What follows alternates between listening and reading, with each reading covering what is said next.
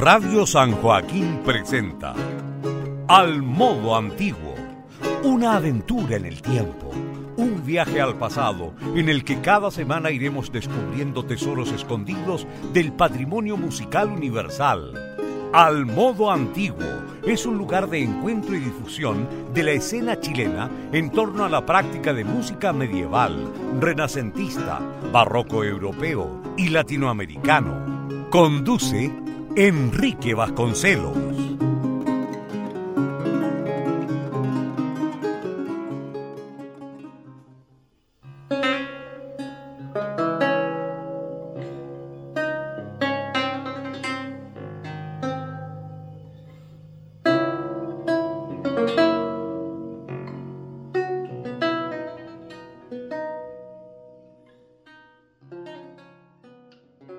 Muy buenas noches, Bienvenidos a un nuevo capítulo de la octava temporada del programa Al Modo Antiguo en Radio San Joaquín.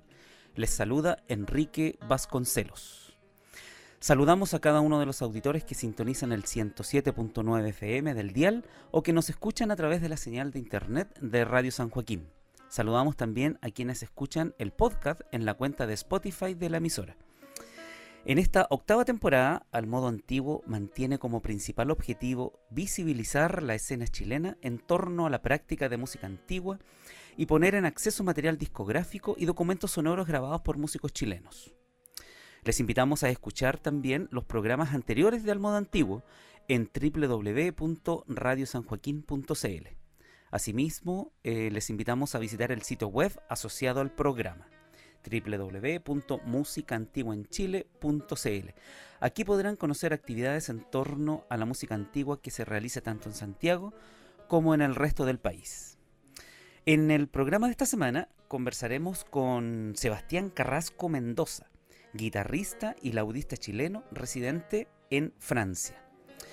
Pero antes de iniciar la conversación con Sebastián, eh, me tomaré el tiempo para leerles parte de la trayectoria de nuestro invitado del día de hoy para que nos vayamos haciendo una idea con quién estaremos conversando. Bien, em, Sebastián Carrasco Mendoza cursó sus estudios en la Universidad de La Serena, donde se titula de licenciado en música mención guitarra, bajo la guía del maestro Francisco Vergara.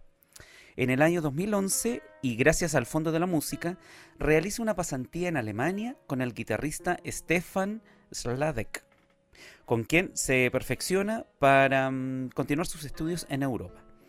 En el año 2013 viaja a Francia para estudiar con el destacado dúo Melis en el Conservatorio de Estrasburgo, donde además comienza sus estudios de música antigua con el laudista Yasunori Imamura y en música de cámara con Martin Jester. En paralelo decide perfeccionarse en música contemporánea con la guitarrista Elena Casoli en la Escuela Superior de Artes de Berna, donde en la actualidad termina un máster especializado en investigación y performance. Se ha presentado en distintos escenarios, tanto como solista, ¿cierto?, como en ensambles, en temporadas en Chile, Argentina, Ecuador, Francia, Alemania, Suiza e Italia, donde, donde ha realizado el estreno de varias obras producto de la colaboración con compositores. En el año 2012 participa en la grabación del disco Cantos Transversales del compositor Esteban Correa. Esta producción concentra sus obras solistas y fue nominado también a los premios Pulsar en el año 2015. En la actualidad, Sebastián se encuentra en el desarrollo de la música contemporánea para la UDES, Em, su proyecto se centra en la exploración sonora de estos instrumentos a través de la improvisación libre y la colaboración con compositores. Precisamente de esto último es que vamos a estar hablando en gran parte de nuestro programa con Sebastián sobre el desarrollo de la música contemporánea para la UDES. Eh, ¿Qué tal Sebastián? ¿Cómo estás? Bienvenido al modo antiguo en Radio San Joaquín. Muy bien, Enrique. Muchas gracias por la invitación y un saludo cariñoso a todos los auditores de la radio y del programa.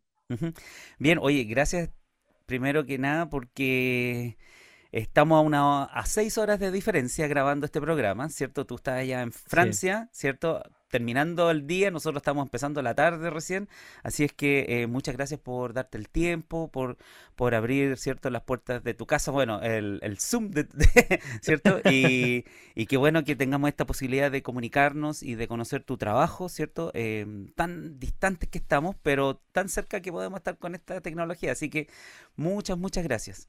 Eh, gracias a ti, de verdad. Bien, Sebastián, vamos a ir conociendo tu trabajo poco a poco. Eh, pero tú venías realizando una carrera principalmente de como guitarrista moderno, ¿cierto? Em, Exactamente. ¿Cuándo nace la inquietud por la música antigua y en especial por la tiorba, este instrumento que ya tanto lo hemos escuchado acá, pero que ahora estamos con otra otra perspectiva? ¿Cómo, cómo este, este cambio de rumbo? ¿Comparten los dos instrumentos? ¿Cómo, es el, ¿Cómo va eso en tu vida? Sí, mira, yo sigo tocando ambos, sigo tocando la y guitarra. Y, eh, y de hecho tuve que cambiar mi forma de pulirme las uñas y, las tengo mucho más cortas. De hecho, con varios laudistas que, que vienen de hacer guitarra, eh, me han preguntado eso, de cómo me hago las uñas, que es como el tema típico entre guitarristas. Sí, sí, sí. sí. Pero realmente mi interés empezó en, en, en La Serena. En o sea, yo empecé a estudiar guitarra y siempre tocábamos música renacentista, siempre tocábamos obras de Narváez, que es como el predilecto, claro. y Luis de Milán.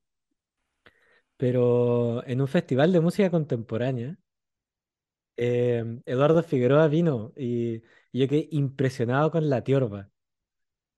Porque la primera vez que veía un, un instrumento antiguo, realmente. Ya. Ajá me dije, wow, qué interesante. Qué interesante ese instrumento. Y ahí empecé a escuchar. Y con, un gran referente también, además. Sí, pues. De hecho, me acerqué sumamente inocente. ¿Qué es eso? le pregunté, me habló del instrumento y tocaron la obra que después yo, yo también quise tocar y grabé, que es Canto Segundo. Entonces, como que el, ciclo em, donde empecé, terminé o volví a ese mismo punto. Pero, pero realmente pude empezar a estudiar acá en Francia, cuando estaba en el conservatorio. Eso te iba a preguntar, eh, de La Serena a Francia, eh, cuéntanos en qué estás por allá, em, qué te llevó a cruzar el charco, como se dice. Varias cosas, varias cosas. Yo ya había venido el 2011 y, em, y bueno, en el mundo de la guitarra, muchos guitarristas chilenos han venido a Europa. Entonces me dije, bueno, también me gustaría ver qué es lo que pasa allá y me quedó gustando. Y, mm, resulta que en Estrasburgo, en, Francia, no hay, hay muchos conservatorios, pero no hay muchos con nivel superior. Ahora hay más. Y uno es era Estrasburgo. ¿Tú en este momento estás ahí, en Estrasburgo? Sí, yo vivo acá, pero mm, estudio en, en Berna, en Suiza. Entonces voy, viajo, viajo, viajo en tren, de hecho. O sea, el motivo que tú estás allá en estos momentos es estudio, básicamente. Estás haciendo un máster en, investigación, en performance.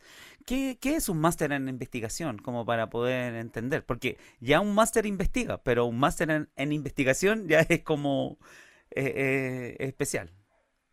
Lo, que pasa es que acá el, máster para ser intérprete está más orientado a, tocar, a la interpretación da la investigación. Y en, en mi caso es un, máster que mezcla ambas cosas. Entonces yo tuve que proponer un, un proyecto de investigación, un área que yo quería desarrollar. Perfecto. Y, y en ese sentido eh, propuse lo que estoy haciendo, que es música contemporánea para la UDES. Entonces, al mismo tiempo de preparar un programa, tuve que realizar una investigación con, con todo lo que eso conlleva. Eh, claro metodologías, con un marco teórico, con conclusiones, con evaluaciones. Oye, y, y, así en concreto, ¿en qué consiste tu investigación? Si nos puedes contar algo, ya ¿esto ya se mm, publicó o todavía está en, en, el realizándola? No, yo acabo de terminar de escribir mi tesis. acaba de... Tengo que esperar la evaluación.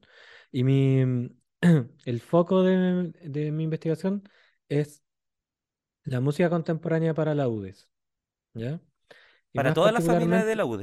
Exacto. Por eso yo utilizo la palabra laudes, porque abarca, quiero abarcar toda la familia, desde la guitarra barroca, desde guitarra barroca, laúd renacentista, archilaúd, laúd barroco, tiorba, todo, todo, todo, todo. ¿Y, existen referentes que actuales o, quizás desde, desde, el revival de la música antigua en el comienzo del siglo pasado, existen referentes de compositores ¿Hay una bibliografía, por decirlo así, una literatura que hable sobre el tema? ¿O tú vendrías siendo como pionero un poco en, esto? Mira, hay muy poco, hay muy poco. Y de hecho que sumamente sorprendí, fue uno de los grandes problemas que tuve durante estos dos años, encontrar bibliografía o fuentes. Tuve que empezar a armar yo mi, como mis fuentes entre entrevistas o referencias a obras, pero no hay nada sistemático. Hay un solo artículo publicado en, en la revista de la Sociedad de la Vihuela, de, que, es, una revista española. Que ahí hay una pequeña referencia, un artículo, no un artículo científico, no un paper, pero que sí habla de la música contemporánea, desde la primera obra que se tiene en registro, que es una sonata de 1943 hasta, hasta transcripciones actuales que se hacen. Mira, oye, eh, ¿te parece que podamos abrir un poco los sonidos de, la tiorba, escuchando desde lo más tradicional, o sea, desde lo más eh, que hemos ah, escuchado acá en Al Modo Antiguo, que son obras de música antigua precisamente, y eh, escuchemos una interpretación tuya de la zarabanda, cierto, en el catálogo de las obras de Bach, el 1008 originalmente en re menor, pero esta es una transcripción en mi menor. Entonces escuchemos esta zarabanda de Johann Sebastian Bach.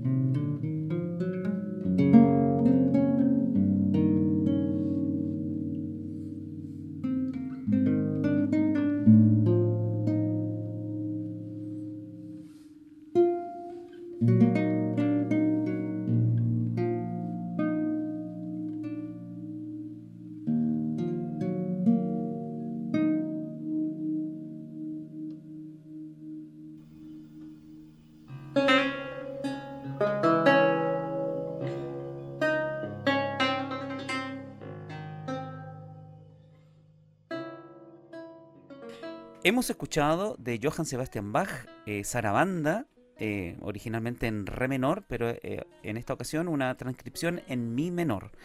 En la interpretación, Sebastián Carrasco Mendoza, quien es nuestro invitado el día de hoy y que desde mm, Estrasburgo, Francia, está hablando con nosotros para este programa al modo antiguo. Em, esto sin duda, eh, Sebastián nos habla, esto lo, lo que acabamos de escuchar y, el tema que estamos abordando, nos habla, cierto, de la versatilidad que los instrumentos antiguos pueden, pueden tener hoy en día.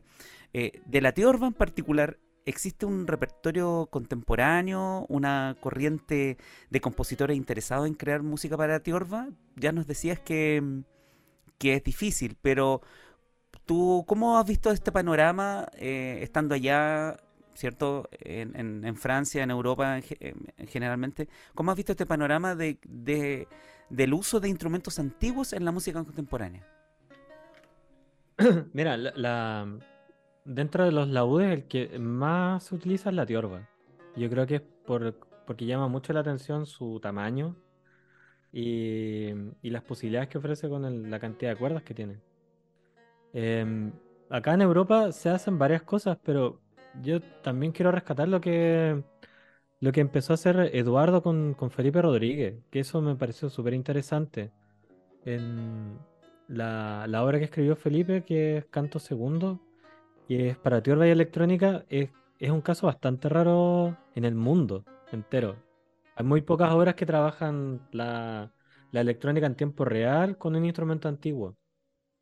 Yo encontré obras que, que son con instrumentos principalmente con la UDES. No, no te podría decir con el, con el general de los instrumentos antiguos, pero con la UDES. Hay obras con electrónica, pero principalmente con, con bandas sonoras. Y, y, acá en Europa hay dos casos bien particulares, que es en Suecia y en Francia. Que mm, no podría decir una corriente, pero sí hay laudistas que han querido desarrollar nuevas obras y que se han atrevido a, explorar estas sonoridades. Claro. Oye, eh, bueno, la música barroca en su momento también fue música contemporánea. Sí, ¿ah? ¿Cierto? Los adornos, tanta cosita, el contrapunto. Eh, Bach fue criticado por los antiguos, ¿cierto? Porque él se negaba a tocar los himnos antiguos.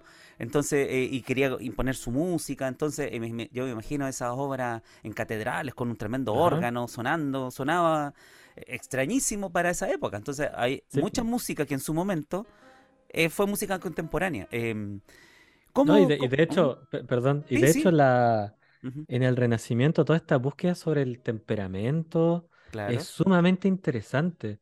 Las descripciones que tenían de las terceras, de los, de los eh, semitonos menores que eran un poquito más grandes, poquito, poquito más pequeños, era realmente estaba toda esta noción del, sonido y es sumamente interesante. Claro, claro. Oye, ¿cómo, aparte de esto, de estas cosas que estás relacionando ahora, cómo dialogan estos mundos, lo, antiguo con lo contemporáneo? Porque ya no, no, no, hablamos, no estamos hablando de lo moderno, sino que derechamente de lo contemporáneo. Eh, ¿Cuál es la relación que tú vas o has ido estableciendo? tanto semejanzas, diferencias, en qué, en qué se cruzan y se encuentran estos dos mundos eh, que temporalmente están súper lejanos, pero que al parecer, por el sonido, están cada vez más cerca. Yo creo que el, punto que tú decías recién e, es, la clave, de que mm, en su momento esta era música muy nueva, era música, podríamos decirle experimental, si lo viéramos en, su contexto. Y, y, yo creo que la música antigua tiene ese, ese espíritu de la, experimentación. Y de hecho, cuando apareció en, el siglo XX, era gente que estaba, vamos a decir que estaba un poco loca, que empezar a buscar entre los libros cómo sonaba. Claro. deberían haber tenido una imaginación sonora muy, muy grande. Yo creo que esa es como la gran, el gran, la gran relación que podríamos establecer entre las dos. Entre la música contemporánea, como que trata de reflejar el espíritu de la época la que vivimos y cómo la música antigua lo, reflejó en su momento. Claro. Oye, eh, ya vamos a ir escuchando piezas de música contemporánea en, un programa de música antigua. Eh, es una cosa media paradójica, pero pero es muy interesante. Pero te quería preguntar, antes de que escuchásemos una, una de las piezas que hemos, eh, tú nos has compartido, eh, sobre eh, las posibilidades técnicas del instrumento. Em, ¿Cómo responde la tiorba ante el uso de técnicas extendidas al interpretar nuevas obras? ¿Tienes que preparar la tiorba? ¿Son cuerdas distintas? ¿O es la misma tiorba que usaste para tocar Bach? con esa misma preparación de la tiorba, tú tocas música contemporánea. ¿Cómo, ¿Cómo es un poco el tratamiento del instrumento en sí? ¿Aguanta tanta golpe y tiradas de cuerda, todo eso? Cuéntanos. Sí, de hecho aguanta bastante, aguanta bastante. ¿Sí? Eso, sí, sí, sí, sí. La, lo que sí, la, la gran diferencia, por ejemplo, con la guitarra es hacer armónicos. En, en, las bordonas. Eso ahí requiere un poco de preparación de, para marcar en la cuerda. Porque en mm. la guitarra tenemos los trastes.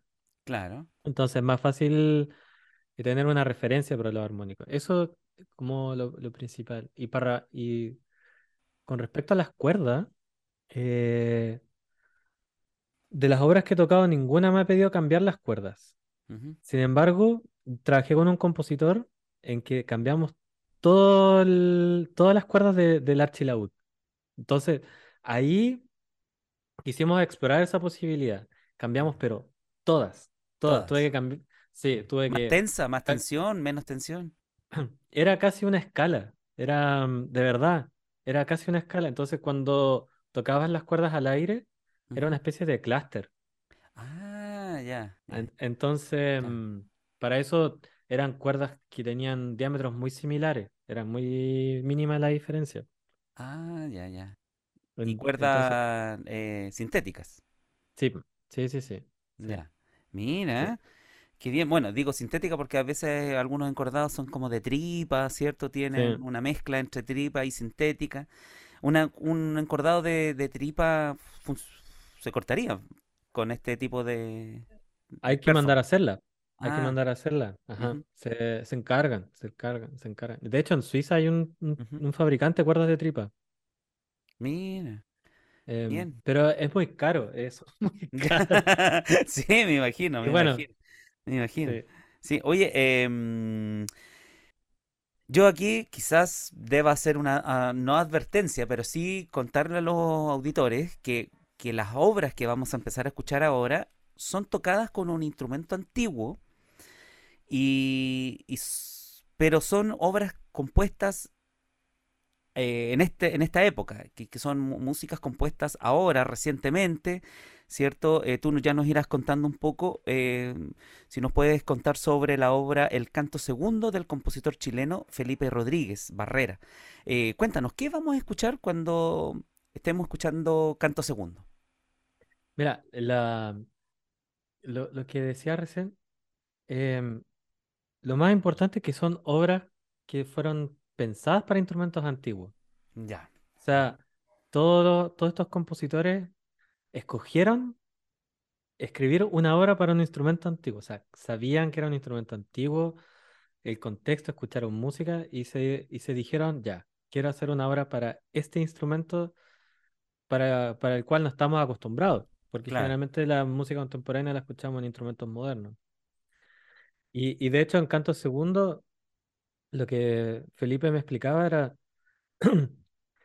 la, la obra está dividida en tres partes. Es una obra bastante, no, es bastante, no es larga, bastante corta. La primera parte está inspirada en los preludios franceses, los preludios no mensurados de los de, mm, franceses para Tiorba. Entonces, el, el gesto que hay es muy similar al, a los preludios barroco. La segunda parte, la parte del medio, em, hace una referencia a la música de Kasperger, que es uno de los grandes compositores para Tiorba de la época, y sobre todo la utilización del arpegio. Entonces hay mucho arpegio. Y la última es como una síntesis de, todo lo que pasó. Entonces se escuchan estos silencios grandes, se escuchan los arpegios, pero ya todo mucho más fragmentado. Por, eso te decía que em, son obras que están concebidas para el instrumento. Entonces, estos compositores siempre se tuvieron que informar. No son transcripciones. Claro. ¿De cuándo es esta obra, esta obra de Felipe Rodríguez? ¿De, qué año es más o menos? Del 2007. 2007. Ajá. Mm. Y la y la electrónica él la hizo de nuevo, la volvió a hacer, porque mm, creo que no hay grabación de cuando él la estrenó, creo que fue el, mismo año, el 2007, que de hecho yo la escuché. Mm, y ahora la electrónica la hizo de nuevo. ya. Bien, ¿qué te parece que escuchemos entonces eh, Canto Segundo del compositor chileno Felipe Rodríguez Barrera?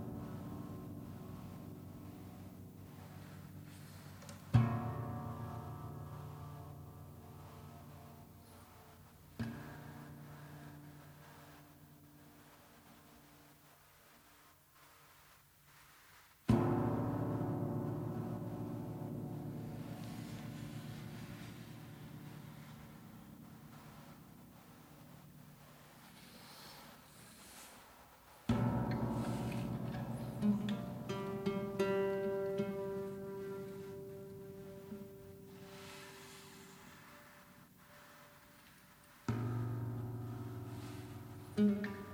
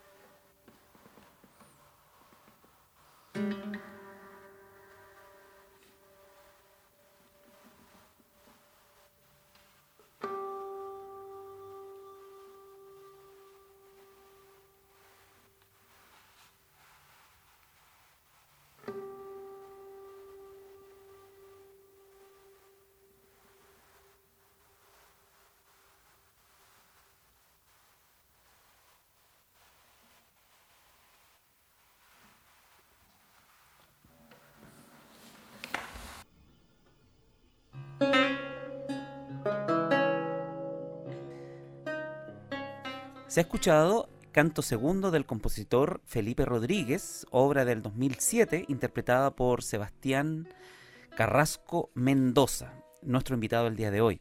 Hemos escuchado una obra contemporánea, eh, ¿cierto? Em, compuesta en este siglo eh, y también eh, interpretada con un instrumento antiguo como es la tiorba. Em, muy interesante lo, que estamos escuchando y lo que estamos conversando, porque sin duda son muchas discusiones y temas musicológicos y también estéticos, ¿cierto? Que, que esto lleva.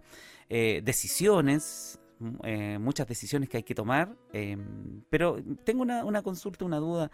Eh, ¿Qué lleva a los compositores a componer nueva música con un instrumento antiguo? Eh, ¿Qué se busca? Em, ¿Cómo componer o interpretar cierto, una retórica contemporánea con un dispositivo que concibe la sonoridad de otra manera? O, de, no sé si me explico, o sea, ¿cómo... Sí, sí, sí. ¿Sí? Eh, eh, quizás es una pregunta que ya te han hecho mucho, pero acá también me hice esa pregunta. Em, ¿Qué es que se busca? ¿Qué, ¿O cuáles son los objetivos? Lo que, lo que me he dado cuenta conversando con los compositores con los que he trabajado es que primero hay gente que le interesa mucho la música antigua. Son amantes de los compositores antiguos, pero todos en general, incluso hasta la Edad Media. Realmente música muy, muy antigua. Em, entonces ya tienen esa, ese interés. Y conocen un poco sobre los instrumentos. Y lo segundo es que conocen a alguien. Conocen a un, a un laudista que quiere tocar. Entonces, ese es como los dos requisitos que yo, que yo he concluido con, al conocerlo. Pero la, la clave, eh, yo creo que lo que tú dices es el sonido. De por qué les va a interesar una sonoridad diferente. Bueno, por eso mismo. Porque es una sonoridad, es un sonido diferente. Ah, y eso es lo que más les fascina. Además que ya con esto de que tenemos un temperamento distinto, que no, no tenemos la misma afinación, que los materiales de las cuerdas son distintas, eso ya te da otro, otros timbres. De hecho, de hecho, Felipe en su obra pide. Mm, eh, se escucha muy suave y por eso se amplifica con la electrónica. Que pase los dedos sobre las cuerdas. Entonces se escucha un ruido muy, muy suave. Que, que la guitarra no se puede hacer. Ya. Porque la cuerda está pulida. Ya. Entonces no suena. No suena. Acá es como muy. Es como un, un soplo. Ya. Como esos pequeños detalles, como, ah, verdad. que se puede hacer, que se puede hacer. claro, eh, son exploraciones sonoras que, que no, al parecer no se le ocurrió a la gente de esa época, del 1600, 1700, no se le ocurrió hacer ese tipo de exploraciones sonoras porque se buscaba otro tipo de sonido, era otro paradigma sonoro, no, no como el actual. Entonces, me pregunta también, tiene que ver un poco con el silencio el uso del silencio. Eh, en el barroco era llenar lo que más se pudiese, ¿cierto? Llenar con adornos, con una retórica así de, del, del, pasaje. Eh, ojalá que no hubiera silencio. Pero acá el silencio es importante en esta música y, que va teniendo también un tratamiento distinto de la, bueno, la contemporaneidad en la música es así un poco. Trabaja estos, estos quiebres de sonido, silencio, sonido, silencio. Y esto también se ve reflejado en estas obras. Sí, sí, de hecho la, la otra obra que te mandé de, mm, del, del sueco, el, el silencio es como el tema y la, la obra trabaja en un rango dinámico muy, hay, muy, muy suave. Hay unos, hay unos fuertes, fortísimos, pero son los mínimos. Todo está en piano, todo es muy sutil, todo es muy mm. suave, claro. muy suave. Ya vamos a estar escuchando esa obra también más, más adelante. Oye, Sebastián, eh, me imagino que proyectos como estos deben tener una cantidad de haters, ¿cierto? Increíble, detractores o personas que definitivamente no conciben estas nuevas experiencias con sonido antiguo, traerlos al, presente de esa manera. O sea, quisieran traer el sonido antiguo de los instrumentos mm. antiguos con la música antigua. Pero, eh, ¿cómo enfrentas tú estas críticas? Me imagino que ya en, el tiempo que llevas tocando música contemporánea con la UDES, me imagino que debe haber ya un, grupo mm. de, críticos al respecto. Mira, por, suerte todavía no hemos encontrado con, haters, vamos a decir. Pero mm, lo que sí he visto, como lo que tú dices, de que, de que la gente que hace música antigua, como que ah, te mira como bicho aún más raro. Porque ya, ya hacer música antigua es como, ah, ya, el, en, las escuelas de música es como, ya, es el mundo aparte. Entonces ya tú pasas a ser como el aparte que está de ese mundo aparte. Pero, mm, pero he, escuchado opiniones bien variadas, gente que le interesa como escuchar, pero no tocar de, dentro de la música antigua. Como que dice, ah, mira, súper interesante, ah, no sabía que se podía hacer eso. Como que muy sorprendido. Em, y hay otros que sí, como que les interesa y que, ah, envíame obras o si conoces a un compositor. Claro. Es un yo te preguntaba esto porque hay ciertas reticencias de algunos círculos, ¿cierto? O de, de hacer música antigua con instrumentos modernos. Es decir, no sé, pues tocar en guitarra moderna o con flauta traversa de metal, ¿cierto? Eh, obras antiguas, sabiendo que, o, violines con cuerdas de, metal, ¿cierto? Eh, y hacer música antigua es, es claro, eh, cada uno se ubica en, la, en las distintas mm, posibilidades y oportunidades que tienen los músicos. Pero habiendo ya un, toda una investigación y todo un cuento con los instrumentos antiguos, ¿se privilegia o se prefiere un poco más las interpretaciones con un poco más autenticista, aunque el término autenticidad ya, ya está bien como caduco, ¿cierto? Y, que buscan un poco más la interpretación históricamente informada, qué sé yo. Em, pero acá es el caso al revés, es al revés. Eh, entonces es como curioso y, bueno, eh, como que en Chile todavía esta práctica no ha llegado tanto. Hay, hay algunos, un concurso, por ejemplo, recuerdo, eh, de la mm, Orquesta Barroca Nuevo Mundo, que, que llevan como dos, con, dos, dos convocatorias para hacer eh, obras modernas con orquesta barroca. Eh, ah. música moderna, contemporánea, con orquesta barroca. Entonces, creo que, bueno, y tú mencionas también a, a Felipe Rodríguez, ¿cierto? Eh, también a un tiempo atrás escuché a, a Gina Allende, que curiosamente, ¿cierto? Em, está vinculada, ¿cierto? Con Felipe. Eh, es su esposa, creo, ¿cierto? Sí. ¿Sí? De, de, eh, hecho, Felipe le escribió, escribió una obra para Viola da Gamba. Para Viola da Gamba, sí. Sí, sí, sí. Entonces, em, claro, Gina Allende con, con unas obras de, de, de Tobias Hume, tocando ahí con unos rayos láser, así, unas cosas. Sí. no, hay de todo. Hay de, todo, claro. Claro, entonces, eh, claro, tú estás entrando en un mundo novedoso para, para la escena chilena. Quizás no tan novedoso para Europa, que también está un poco entrando, pero en Chile eh, no, no se ha dado mucho, ¿cierto? Se está explorando poco a poco, poco a poco. Eh, tú Igual, el, Enrique, igual en Europa no es que sea que se haga mucho ni nada. Yo he encontrado ah. dos laudistas y sería, o sea, como hay ah, muchos más, pero dos que se interesan y sumamente focalizados. Ah, ya, ya. O sea, sigue, sigue. De hecho, tengo la impresión que en Europa está mucho más marcada esa diferencia. O sea, los músicos ah, antiguos hacen música mm. antigua y los músicos modernos hacen música moderna. Eh, porque cuando estaba en el conservatorio de Estrasburgo y estudiaba música antigua, em, como yo era guitarrista, conocía a los guitarristas, entonces estaba con un pie en el mundo moderno, claro. pero también estaba haciendo música antigua y conocía pura gente que hacía solamente música antigua y era como, nadie se conocía.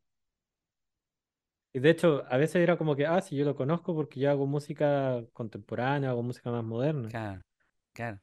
De, repente en, en Chile y de hecho en Argentina hay un compositor que, también ha hecho obras para ensamble de música antigua. Me parece que quizás como Latinoamérica no, no estamos bajo ese canon de la tradición tan fuerte, nos permitimos un poco más, además que nos conocemos ah, entre todos. Ya. Sí, mira, eh, interesante. Qué bien. Oye, a ver si te algún momento estás acá en Chile Después te voy a preguntar sobre eso, si tienes alguna intención de venir a Chile. Pero antes de, escuchemos una obra que ya tú ya nos mencionabas, ¿cierto? Este Caminos de Silencio de un compositor sueco, Kent Olofsson. Mira, tienen apellido así vikingo, así. Olofsson, ¿cierto? Eh, ¿Qué nos puedes contar sobre este, este, esta, esta obra, Caminos del Silencio 1? Sí, son, es, parte de, un ciclo de tres piezas para Teor sola y de un ciclo más grande aún que es para ensamble de música barroca. Que el, ay, no me acuerdo cómo se llama la obra, de, ahí si quieres te la mando, pero es una obra que dura como una hora. Eh, y mm, lo que me interesó de esta pieza es que eh, explora mucho los armónicos en la tiorba. Entonces es, bastante suave el sonido que, se produce. Y la otra cosa que me interesó mucho es, la microtonalidad. Ese es otro de los aspectos que yo quise trabajar durante mi investigación. Que mm, el, el laúd, en general, a diferencia de la guitarra, uno puede colocar trastes. Uno puede agregar más trastes, pequeños trastes, los famosos tastini. Y me dije, ah, pero con eso podemos hacer intervalos más pequeños. Entonces podemos tener microintervalos. Y, eso es una de las cosas que me gustó de esta pieza. Ah, mira, interesante.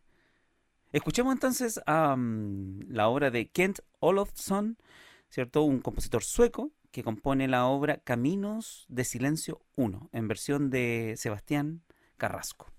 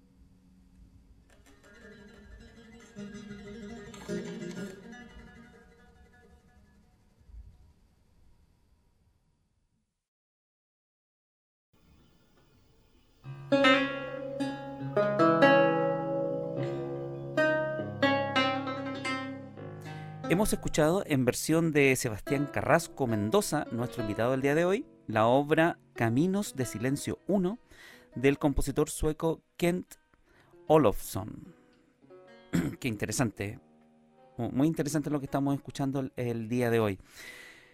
Em, Sebastián, yo no sé qué tan relevante puede ser para un programa de música antigua, así como que, puede ser tan serio, pero nosotros no nos conocemos personalmente, solo virtual. Hace un tiempo atrás ya nos hemos estado mandando documentos, cartas por, por apoyarte en tus proyectos, ¿cierto? Eh, chateando, eh, poniéndonos me gusta en las fotos de redes sociales, cosas de ese tipo. Pero una de, de las veces que conversamos, tú me contaste un episodio bien tragicómico que, que, que viviste allá en, en Europa y que fue el robo de la tiorba, de tu tiorba. y eso fue también un momento en el cual me pediste como ayuda para que te ayudara un poco a, a, mover, a difundir, a difundir eso. Eh, cuéntame, cuéntanos, ¿qué, ¿qué pasó ahí? ¿Qué pasó después? Uy. bueno, eh, me la robaron en un tren. Y de hecho, nadie ah. me creía eso. Nadie me creía, pero ¿cómo te roban? Porque es gigante, o sea, la mía es un metro grande. ¿Cuánto? No, la mía, la mía mide un metro ochenta. Ah, un metro ochenta. Mm. No, un metro sesenta, perdón. Un metro sesenta. Sí, sí, Entonces, es grande como instrumento, no es como un violín o un Sí, claro. Y, me, la robaron en el tren. Eh, yo, pero, ay, terrible. Y ahí empecé a pedirle a un montón de gente que lo publicara, porque me dije, es un instrumento súper raro Sí. Entonces, cuando alguien lo trate de vender, va a aparecer de una. No es como vender una guitarra, por sí, ejemplo. Sí, sí, sí. Y mm, la cosa es que al año después una persona me escribió. Mm. Me dijo, creo que encontré tu instrumento. Y dije, ¿cómo eso?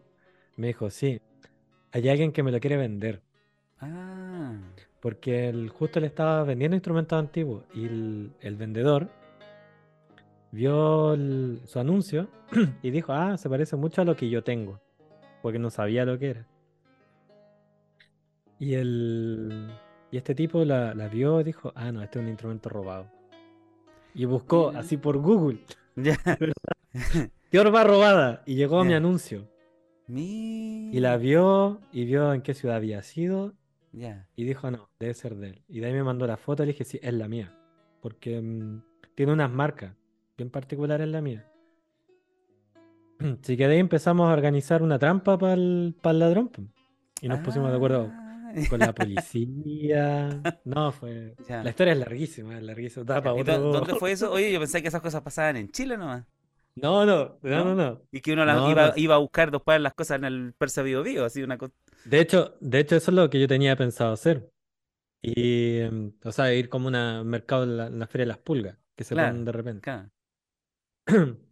No, pero sabes que pasa un montón. Pasa un montón, sobre todo con los instrumentos. Ya. Y en los trenes. Yo después, con el tiempo, escuché historias de, de chelos. Mira. Chelos robados de los trenes y de los trenes rápidos más encima, que supuestamente hay más oh. seguridad. Claro. No, y a una amiga le robaron un clarinete, ¿no? Sí, es. Al parecer hay un mercado negro. Hay un mercado negro de instrumentos en Europa.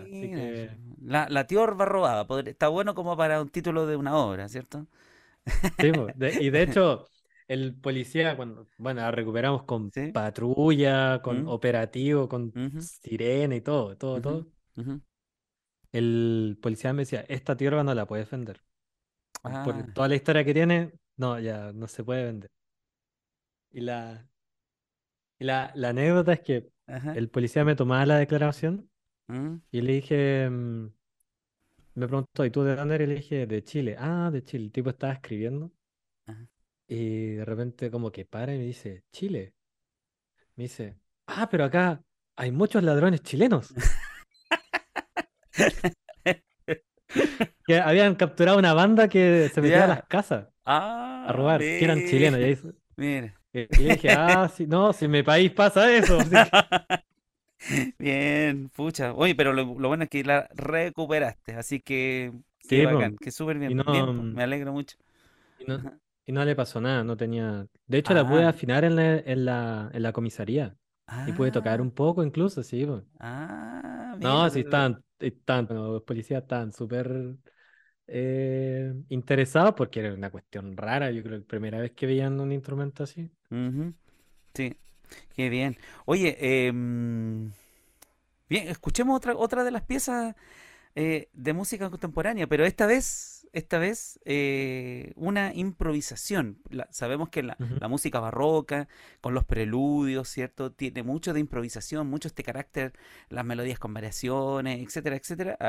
le, da mucho este énfasis a la improvisación y que es un aspecto importante dentro de la interpretación de la música antigua.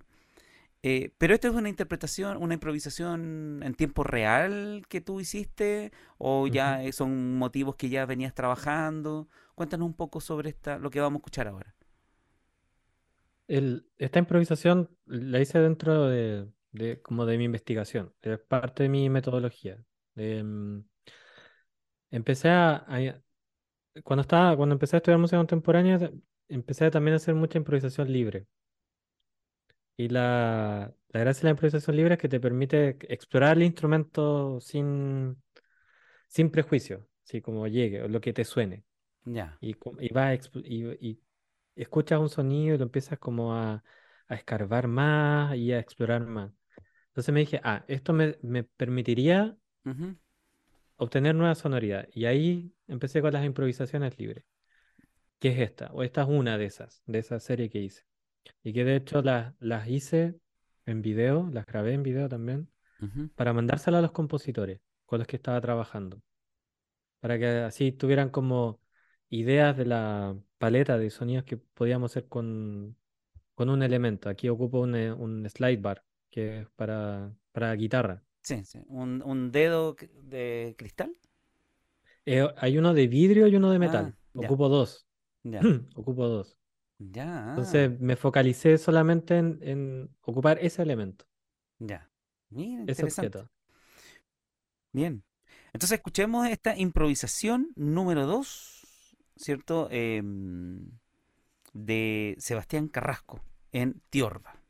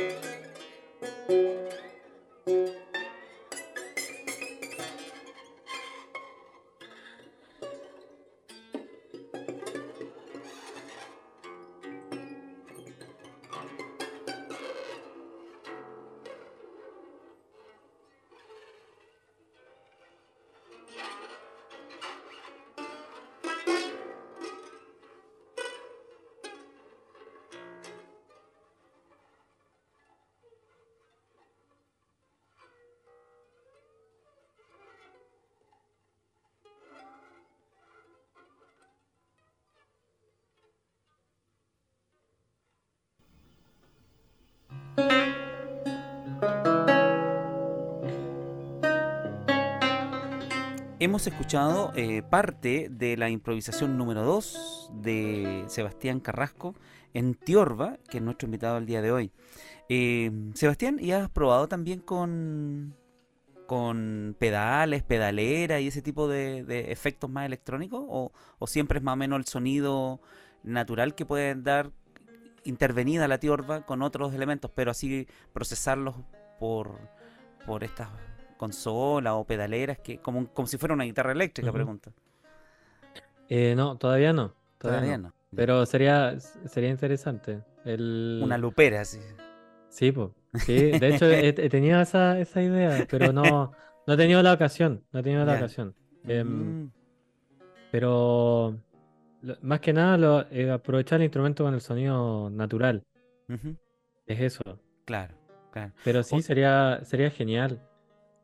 Oye, Sebastián, ¿y mm, proyectos futuros, discos, giras, venir a Chile? ¿O en este momento estás abocado solamente en sacar tu, tesis, tu máster?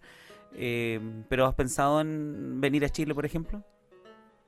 Eh, sí, de hecho he tratado varias veces, pero no se ha dado. Bueno, em, pasó el COVID y ahí como que todo se, todo se fue, así que no, no pude ir. Pero sí, me gustaría, me gustaría ir, me gustaría, de hecho me gustaría ir a donde estudié, a, la Universidad de Serena, obviamente Santiago, pero mm. también ir a, de... Y, bueno, en La Serena hay un gran movimiento de música antigua, por cierto, con la Fundación Villanueva de La Serena, así es que ahí tendrías un... Y, y, también hay un gran festival de música contemporánea, sí. hay de todo en La Serena, sí. Qué bien, qué bien. Hace poco estuvimos en los programas anteriores, estuvimos a Tatiana Espinosa de La Serena, ¿cierto? ¿Tú no alcanzaste a tocar con ellos estando en La Serena? No, no, no, no, no, porque mm, nosotros estudiamos juntos. Y eh, después ella se fue a Italia y cuando se devolvió, de ahí yo me fui. Ah, ya, no se cruzaron. Sí, pero siempre nos estuvimos en contacto. Siempre estuvimos en contacto. Porque Richard, que también era guitarrista, Claro. Eh, también pasó al mundo al lado oscuro. Antiguo. sí, sí, sí, Richard Dillems, a quien le enviamos un saludo también. Sí. Eh, qué bien. Oye. pero em, siempre hemos estado en conversaciones. Ah, sí, voy, tocamos y todo. Pero bueno, hay, que, hay, que, ir. qué bien, qué bien. Oye, eh, hay un. Entonces está la, la, la... en este momento tú estás abocado básicamente a terminar tu investigación. Sí. Sí.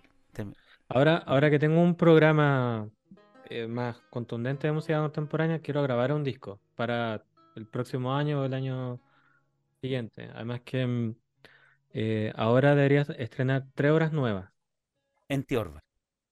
Eh, dos para Tiorba y una para Archilaud. Archilaud. Mm, ajá. Ya.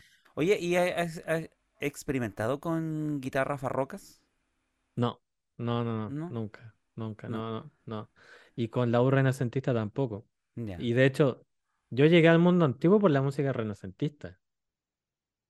Fue mi, mi profe Yasunori. yo empecé a estudiar laúd primero, laúd renacentista. Fue él que me dijo, no, empieza con la tiorba, si puedes hacer continuo, tocar con orquesta.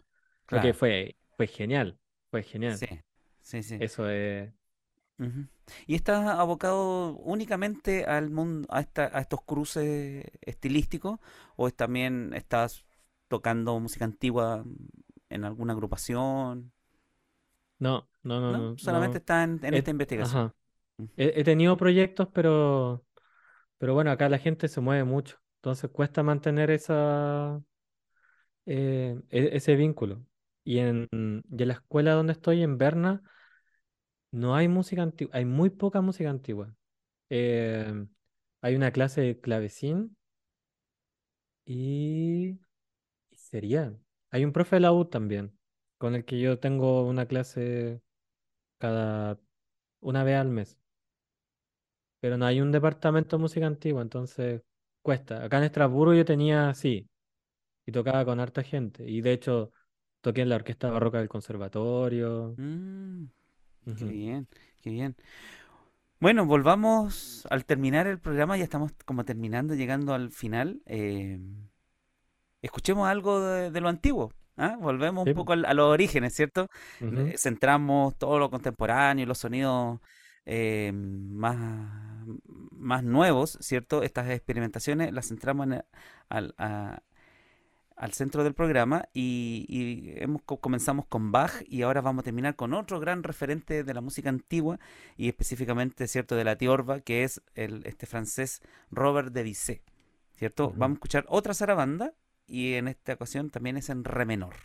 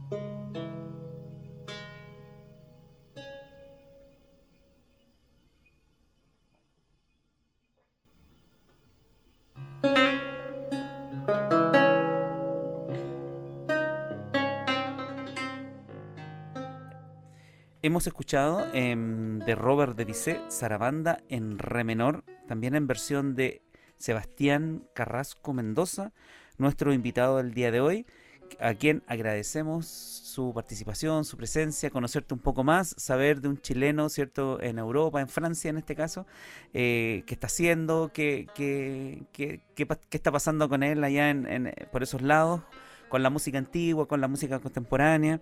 Eh, y te agradezco porque eh, has abierto también una puerta para ese mundo en este programa que estamos, ¿cierto? creo que lo más moderno que habíamos escuchado en, en, en Al Modo Antiguo es a otro guitarrista que también lo vamos a tener pronto en el programa, es Andrés Zapico. No sé si lo, ah, conoce. él hace música de salón, ¿cierto? Del 1900, finales del siglo XIX Sí, no, finales del siglo XVIII, claro, pasando para el XIX, una mezcla ahí de música romántica ya un poco, pero eh, es lo más moderno que hemos escuchado. Entonces ahora ya nos dimos un salto, pero así cuántico, ¿cierto? Eh, y que nos conectaba con este instrumento maravilloso que es la tiorba. bueno, em, ojalá, ojalá que, los auditores sean gente que esté ligada a la música o no, se interese por el tema, que se cuenta. Sí que más que diferencia, lo que se comparte es música. Claro, eh, claro. Claro. Eh, bueno, es precisamente lo que te iba para cerrar un poco, si, si también los auditores que, que se interesan por tu trabajo y se interesan por tu, por tu mm, trayectoria, eh, ¿dónde te pueden encontrar? Eh, ¿Algún Spotify, videos de YouTube? No sé, cuéntanos cómo te pueden seguir un poco la, la, la pista. Em, principalmente en, YouTube. En YouTube. Eh, ahí donde, sí, ahí donde estoy publicando. ¿Con tu nombre? Eh, Sebastián Carrasco Mendoza. Mendoza, sí, sí. Creo que soy el único. porque, porque Sebastián Carrasco hay millones. ya. Ah, ya. Pero sí, es, em, en YouTube principalmente. En Spotify no tengo nada porque em, no he grabado. Lo único que grabé fue en, eh, en ese disco de Esteban Correa que ese, pero es una obra para guitarra. Pero ahora, ahora que termino esto, eh, me quiero focalizar a empezar a difundir más. Entonces, tengo pensado abrir un sitio web. Y bueno, y en el corto plazo, mediano plazo, publicar un disco. También realmente con, esta, con esta investigación. Sí, sí. Sí, sí, sí, con esta música. De hecho, hace, hace un mes, hace un mes salió un disco de un laudista italiano mm. que mezcla ambas cosas, que mezcla música antigua y música contemporánea, que es de un, mm. de un compositor italiano, Claudio Ambrosioni, creo que se llama. Eh, y el disco es súper interesante porque él toca, está inspirado en la música de Katzberger. Entonces toca mucha música de Katzberger. Y después Ambrosioni él, hizo nuevas piezas y además mezcla el sonido de la ciudad de Venecia, mm. que es donde vivió Kapsberger. Claro. Ah, claro, hay una cosa con el paisaje sonoro ahí. Sí, pues, sí, Ah, mira qué y con escuchar, o sea, es, em, muy interesante la, experiencia de escuchar el disco porque tú pasas de, de música barroca a música contemporánea a escuchar la ciudad. Mira. sí, hay qué, interesante, interesante el trabajo del sonido, paisaje sonoro. Bien, qué, qué, qué interesante. Em, le vamos a seguir la pista de ese tal Ambrosioni. sí, estoy seguro sí, sí. Qué bien. Eh, Sebastián, algo que te gustaría decir para el cierre, ya estamos terminando el programa, ¿cierto? Eh, algo que no te haya preguntado, algo que, que, que, tú decías, ojalá que me pregunte eso y no, no lo hice, que me gustaría contar esto. Cuéntanos. Bueno, primero que todo, eh, felicitarte por el trabajo que haces, porque ya son ocho años del, del programa. Em, felicitarte por la constancia, por el trabajo de la difusión de la música antigua en Chile, que sin duda es como uno de los grandes referentes para informarse, que en Chile se hacen muchas cosas de música, música antigua, no solamente en Santiago, que hay, hay harta presencia en provincia. Agradecerte por la invitación también, em, de abrir el, espacio también a, esta, a, a la música contemporánea o a estas cosas raras de mezclar ambos mundos. Y, em, y, bueno, invitarte e invitar a, a, mis colegas músicos a, a, intentar a vivir la experiencia de hacer música contemporánea o de improvisar o de descubrirse sus instrumentos, que de repente uno, a mí me pasó en la guitarra también, que a pesar de ser un instrumento moderno, uno también se queda con, lo que está acostumbrado, a la rutina. Como de repente nos olvidamos que son instrumentos, la, la música antigua es súper linda y los instrumentos antiguos tienen, no tienen esa tecnología que hay ahora para hacer. O sea, obviamente los hacen con la tecnología, pero cuando se hicieron no, estaba. Entonces hay un montón de secretos, de, de sonoridad, de sonidos que son diferentes a la, música moderna, al sonido moderno. Bien, Sebastián, muchas gracias por tu participación y, y bueno, te deseamos lo mejor en cuando dé ahí tu examen, hagas tu defensa de tesis, eh, que te vaya súper bien y nos estás contando si ahí viene un disco, alguna gira para, Chile, ahí nos estás contando para nosotros también estar eh, difundiendo tus actividades. Así que muchas, muchas gracias eh, por tu participación el día de hoy. Muchas gracias a ti, Enrique, de verdad.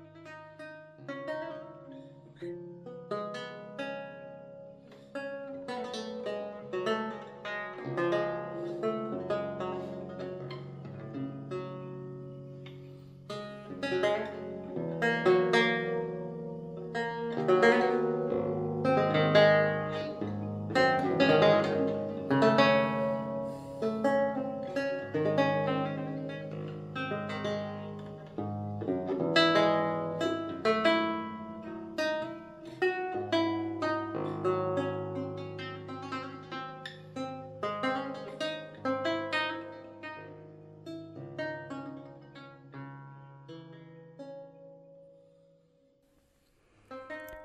Al despedirnos, les invitamos a visitar el sitio web asociado al programa www.musicaantiguaenchile.cl. Aquí podrán estar permanentemente informados de los conciertos y actividades en torno a la música antigua que se realizan a nivel nacional. Si deseas comunicarte con la producción del programa, envíanos tu mail a almodoantiguo.gmail.com. Muy buenas noches.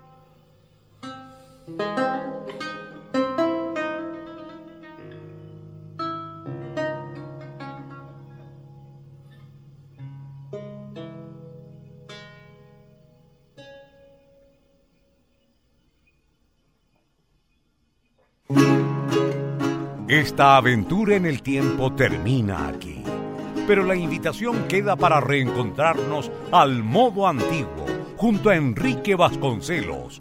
Hasta la próxima semana y recuerda escuchar y compartir este podcast en radiosanjoaquín.cl.